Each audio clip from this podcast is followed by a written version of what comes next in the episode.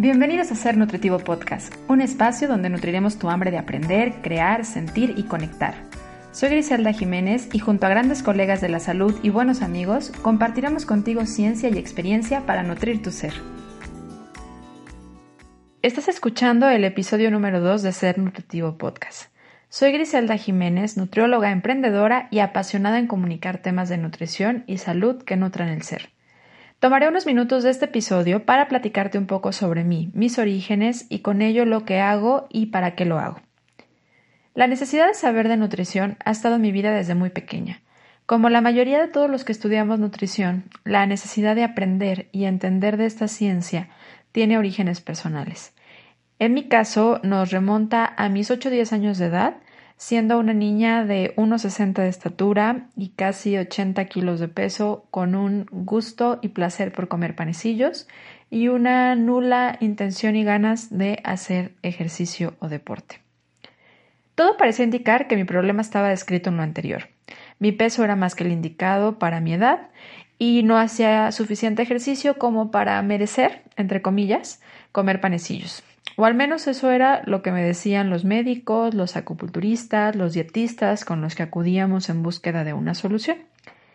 Literal, la solución que planteaba la mayoría de ellos estaba descrita en una hoja que ya estaba prediseñada, impresa y siempre lista para llegar y ser pegada en el refrigerador.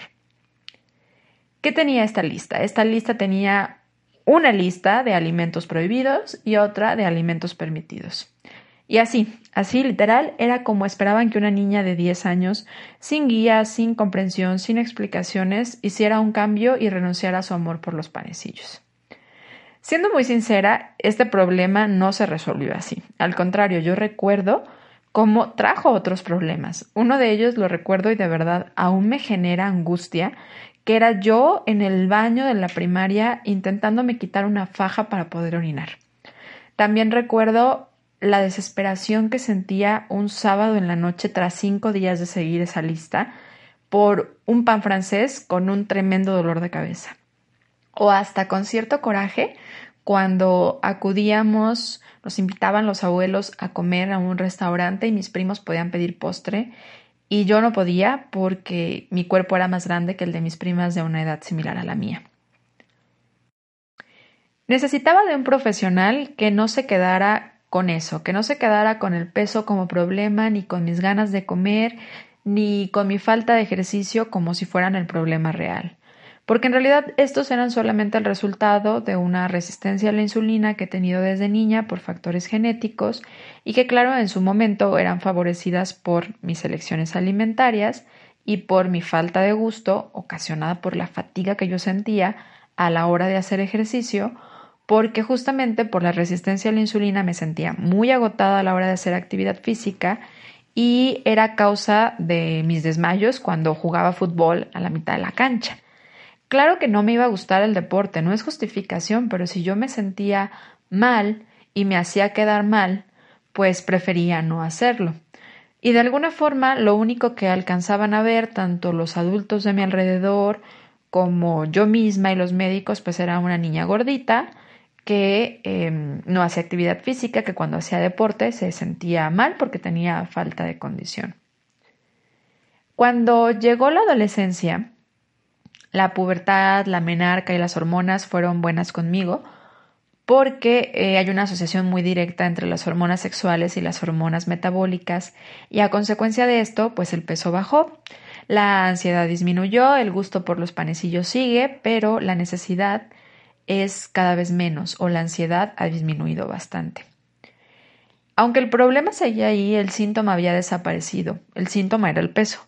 Y aparentemente, al estar controlado el síntoma, el problema, pues el síntoma fue innecesario. Socialmente en esta etapa de mi vida todo parecía haberse solucionado, porque la verdad es que cuando alguien tiene obesidad hasta pareciera que es un problema social. Todos hablan aunque nadie entiende, todos te dicen qué hacer aunque nadie sabe qué hacer. Y en mi caso, cuando el peso, siendo adolescente, el problema de peso se fue, la mayoría de las voces se callaron. Puedo decir que la mayoría, porque claro que hubo algunas que no faltaban, ¿no? De te falta cachete, te ves enferma, que ya saben que son esas cosas que podríamos hablar un episodio completo de lo que la gente dice respecto al cuerpo. Pero de aquí justamente, de estas vivencias, nacieron mis dudas.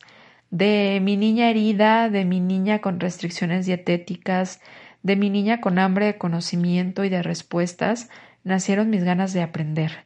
Y aunque en la carrera encontré fuertes bases, las respuestas las he ido encontrando cuando aparecen las dudas y cuando aparecen los retos, cuando detrás de cada historia, detrás de cada paciente, yo puedo abrazar a mi niña interior y le puedo agradecer todas esas lecciones que hoy me hacen ser la que soy y que me han llevado a tener nuevas ideas y nuevos conceptos sobre lo que es la nutrición.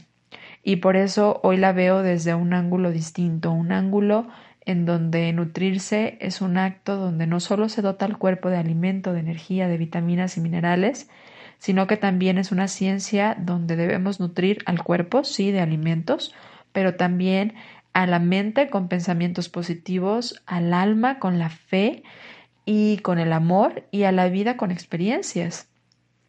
La realidad es que mi experiencia temprana con eh, las dietas y sobre todo la experiencia en carne propia me ha hecho comprender que no existe una dieta unitaria, que no hay ni por qué prohibir ni satanizar los panecillos ni cualquier otro alimento que te resulte gustoso, y que no se trata de prohibir, sino que se trata de aprender y de comprender, que no se trata de voluntad, sino que se trata de amor. Y justamente esto me ha ayudado a entender lo que sí y lo que no funciona de las dietas, y eso es lo que quiero platicarte en este episodio. Lo primero que no funciona de las dietas es el concepto que han generado alrededor de ella.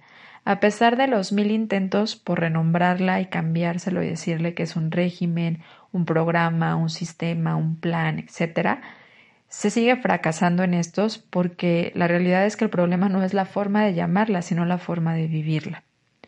A razón de esto, hace algunos años escribí un artículo en un blog que como es cortito me voy a tomar la libertad de leértelo pero me gustaría que mientras yo te lo leo lo vayas digiriendo mentalmente. El artículo se llama Las dietas sí funcionan. Lo que no funciona es la idea que se nos ha y hemos forjado sobre dieta. La limitada visión de creer que una dieta consiste en una constante restricción a nivel energético. Lo que no funciona es creer que la dieta de uno puede ser la dieta de todos. Lo que no funciona es actuar diferente por un tiempo en lugar de crear hábitos de vida.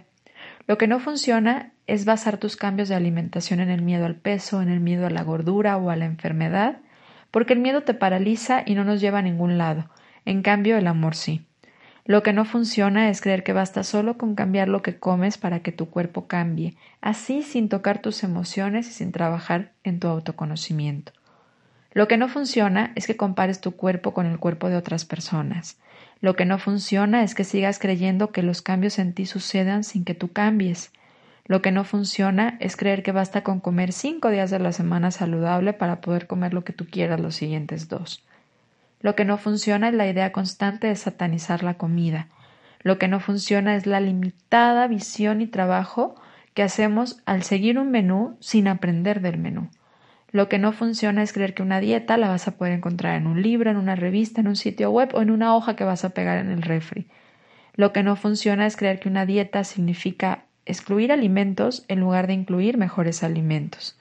Lo que no funciona es seguir creyendo que lo light es mejor que lo natural. Lo que no funciona es esa obsesión por contar las calorías en lugar de hacer que las calorías cuenten, en cuidar el origen y la función más que la cantidad.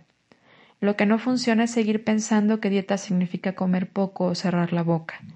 Lo que no funciona es la idea de medir tus logros en kilos en lugar de sentirlos y vivirlos. Y lo que no funciona es la baja fe que le tenemos a la sabiduría natural de nuestro cuerpo. La invitación en este artículo es justamente rescatar el término de dieta de esa cultura errónea que hemos tenido y que hemos forjado alrededor de esta conceptualización. Dieta es todo lo que comemos en un día. Y la dieta funciona por lo siguiente, porque lo que tú comes tiene funciones, porque funciona para darte energía, porque funciona para restablecer, reestructurar y sanar tus células, porque funciona para hacerte sentir gusto y placer al comer, porque te llena de vitaminas, de minerales que tienen funciones en tu cuerpo, etc. Seguir diciendo que las dietas no funcionan sería como decir que el hombre no tiene por qué comer. El ser humano tenemos la necesidad de alimentarnos para nutrirnos, y yo creo que el problema es seguirle dando un mal uso a la palabra dieta. Si hay algo que no te está funcionando, muy probablemente no es la dieta, sino la forma en la que la estás viviendo o la estás percibiendo. Por eso la invitación el día de hoy es una, conceptualizar nuevamente lo que es dieta la forma en la que la estamos viviendo y qué estamos haciendo alrededor de experimentar o vivir un cambio en nuestra alimentación a partir de una dieta. Y quiero platicarte siete características que te van a ayudar a identificar cuál es una buena dieta. Vamos empezando con la característica número uno. Una buena dieta está hecha a tu medida, pero no puedes hacer algo a la medida de algo que no conoces. Es por eso que una buena dieta te invita a conocerte, te cuestiona, te pregunta tus gustos, lo que sientes y tus deseos. En la ciencia de la nutrición y de la alimentación existen grandes cantidades y tipos de dietas, corrientes alimentarias, y si hay algo que tienen en común todas ellas, es que hay algunas personas a quienes les ha funcionado y hay otras personas a quienes no les ha dado resultado. Seguramente todos tienen un primo de un amigo que conoce a alguien que habla maravillas de una dieta, que se le notan los resultados, que se ve contento, feliz cuando está haciendo y comiendo esto. Sin embargo, cuando resulta que el primo la quiere hacer, la hace, se siente mal, no ve resultados, se siente cansado, irritable, no le gusta lo que come y por ende está molesto. Esto quiere decir no que la dieta no funcione, sino que la dieta no está hecha para él. Todos los cuerpos estamos diseñados de la misma manera, pero no todos reaccionamos de la misma forma. Por eso es que debemos de dejarnos llevar por las modas y tenemos que buscar, experimentar y analizar las reacciones que tenemos cuando cambiamos nuestra forma de comer y ante ciertos alimentos, para poder encontrar cuál es la mejor versión de una alimentación adecuada para mí y para ti. La segunda característica importante para poder identificar que sea una buena dieta es un nutrimento que aunque no aporta calorías, realmente es de gran valor y puede ser el motor de y debe ser el motor del el cambio de alimentación que realices y de todos los procesos que hagas en tu día a día. Este es el amor. Yo creo que no hay nada más nutritivo ni nada más florecedor que el amor. El amor nos hace lucir radiantes, frescos, atractivos, vigorosos, y quien no lo crea solo voltea a ver a los enamorados. Este sentimiento de verdad nos hace sentir energía, es una energía muy poderosa y constructiva que existe. Y la pregunta aquí es, es ¿desde dónde estás haciendo tú la dieta? ¿Desde dónde estás tomando tus decisiones de alimentación, tus decisiones de actividad física, las decisiones de tu día a día? Porque si lo estás haciendo desde el odio, desde el rechazo a tu cuerpo, a una parte de ti, puede ser que por eso no esté funcionando. Tienes una ventaja. Hay una frase que nos puede recordar una gran ventaja de esto. Del amor al odio solo hay un paso. Así que quiere decir que si estás odiando algo de ti, estás a un paso de poder amarlo un paso, una decisión, un pensamiento diferente, de hacer las paces y aprender de él y aprender a amar esa parte de tu cuerpo que no te gusta. La verdad es que pueden pasar dos cosas. Una, que se vaya eso que no te gusta. Dos, que deje de molestarte aunque esté ahí.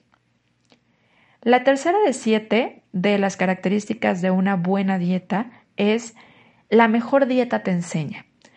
Y no me estoy hablando de que te enseñe de macronutrimentos, de porciones, de grupos, que eso es esencial en educación en nutrición, sino que me refiero a que una buena dieta te enseña de tu cuerpo, de sus funciones, de sus reacciones físicas, mentales y emocionales y todo aquello que experimentamos y que está relacionado a la hora y en el acto de comer. Porque, siendo sinceros, no comemos solo por condiciones fisiológicas. Cuando comemos, no solo estamos comiendo proteínas, grasas o hidratos de carbono. Comemos en gran medida y digerimos y metabolizamos sensaciones, emociones, recuerdos y muchas otras cosas más. Que solo si eres capaz de escucharte, si eres capaz de observarte detenidamente, de sentirte y de conocerte, vas a ser capaz de tomar decisiones más nutritivas y saludables para ti. Y eso es algo que una buena dieta debe enseñarte. La mejor dieta no se basa en quitar. Quitar o prohibir generan una sensación de vacío que muchas veces confundimos con hambre y que puede llevarnos a ataques de desesperación y ansiedad que podemos intentar llenar con comida, pero que la comida nunca va a solucionar. Es por eso que, tomando en cuenta que el acto de nutrir es un acto de dar, no debemos de basarnos en restricciones o en quitar, sino en aportar, en dar todo aquello que beneficia al cuerpo y al ser, que abone el bienestar del cuerpo y que aporte lo que necesitas, porque en realidad nutrir es dar. Entonces, una buena dieta basada en tu nutrición te debe de dar, no quitar. Hay una frase que me gustó recientemente de una charla que escuché que dice, cuando me doy permiso de comer lo que quiera, también me doy permiso de no comerlo. Se me hizo muy interesante porque nos habla de la libertad. Cuando está presente nuestra libertad de elegir, la ansiedad, la compulsión se va. Porque muchas veces en realidad no es tanto que lo que lo quiera, sino que está prohibido y aumenta el deseo. Por eso una buena dieta no prohíbe. No a esas dietas en donde se basan en solo una dieta, una lista de prohibiciones y nos quitan todo aquello que nos gustan, porque seguramente lo único que va a generarte es un mayor deseo hacia lo mismo, porque no te deja abierta tu libertad de elegir. La mejor dieta tiene una característica también importante, no inculca el miedo, al contrario, debe de motivarte a la confianza. La forma en la que el ser humano reaccionamos ante el miedo es regularmente deteniéndonos, es frenándonos, porque justamente esta emoción activa un mecanismo de sobrevivencia. Por lo tanto, pues nos frenamos hasta que sentimos, observamos que el peligro pasa. ¿Qué pasa con todas estas dietas que nos inculcan al miedo, que se basan en satanizar, en asustar, o que sus enseñanzas son dando toda la información negativa de lo que puede pasar cuando comes algún alimento, grupo o nutrimento, bueno, regularmente los resultados no persisten. Porque siendo honestos, el miedo se mantiene hasta un momento de valentía o de seguridad. En cuanto nos sentimos valientes, comemos o hacemos otra cosa, o en cuanto sentimos que ha pasado el peligro, comemos o hacemos otra cosa. Y volveremos a lo mismo, a donde empezamos. Por eso una buena dieta debe de hacerte sentir que conectas contigo. Te motiva a la confianza y a la sabiduría nata de tu cuerpo, a saber que tu cuerpo sabe aprovechar lo que necesita, pero también tiene procesos para eliminar lo que no necesita. Y de esta forma te motiva a estar consciente, pero no a tener miedo, que no es lo mismo. La mejor dieta incluye lo que te gusta. Cuando comemos lo que nos gusta, además de que nuestros sentidos están mucho más presentes y más activos, nuestra digestión funciona de la mejor manera. No solamente digerimos mejor, sino que aprovechamos mejor aquello que nos estamos comiendo y también nos vamos a sentir más felices, más alegres. Por eso es que si te gusta algún alimento, debería de estar incluido en lo que estás comiendo porque el placer es parte esencial del día a día y el, placer está conectado con la alimentación. No debe de ser nuestra única fuente de placer porque ahí se puede volver un problema, pero no debemos de desconectar el placer de comer y de nutrirnos adecuadamente. Está claro que si los panecitos, las garnachitas son aquello que te gusta, pues entonces esta dieta debe de basarse en enseñarte a preparar garnachitas y panecitos que sean una versión más saludable, porque eso debe de hacer una buena dieta. También la mejor dieta es la que hace a un lado una ideología occidental que de verdad creo que nos está lastimando, que dice si no duele no sirve. La verdad es que por instinto animal y por salud mental Cuando algo nos lastima o nos genera dolor, intentamos quitárnoslo o alejarnos. Porque podríamos estar ahí un rato, podemos aguantar un rato, pero nuestro instinto nos lleva a correr o alejarnos y protegernos. ¿Qué pasa cuando una buena dieta te dices que vas a sufrir un rato, ¿sí? Vas a padecer, pues vas a aguantar un rato, pero en cualquier momento vas a correr. Yo creo que una buena dieta te puede enseñar que no hay dolor sin lección, pero que puede haber lecciones sin dolor. Es decir, no se trata de sufrir, se trata de aprender. Puedes aprender del sufrimiento, pero también del gozo, gusto y placer puedes aprender. Estas son las lecciones que para mí forman una buena dieta. Son características que deben de tener a la hora de tomar nuestras decisiones de nuestro consumo alimentario del día a día. Si dieta es todo lo que comemos en un día, basemos estas elecciones en nuestros alimentos, considerando que vengan desde el amor, que no sea prohibitivo, que no esté basado en el sufrimiento o en el miedo, que incluya aquello que nos hace sentir placer y gusto, que nos ayude a sentirnos mejor personas y a sentirnos bien, y que reconozca nuestras necesidades tanto físicas como emocionales para que podamos conocernos a nosotros mismos en este proceso.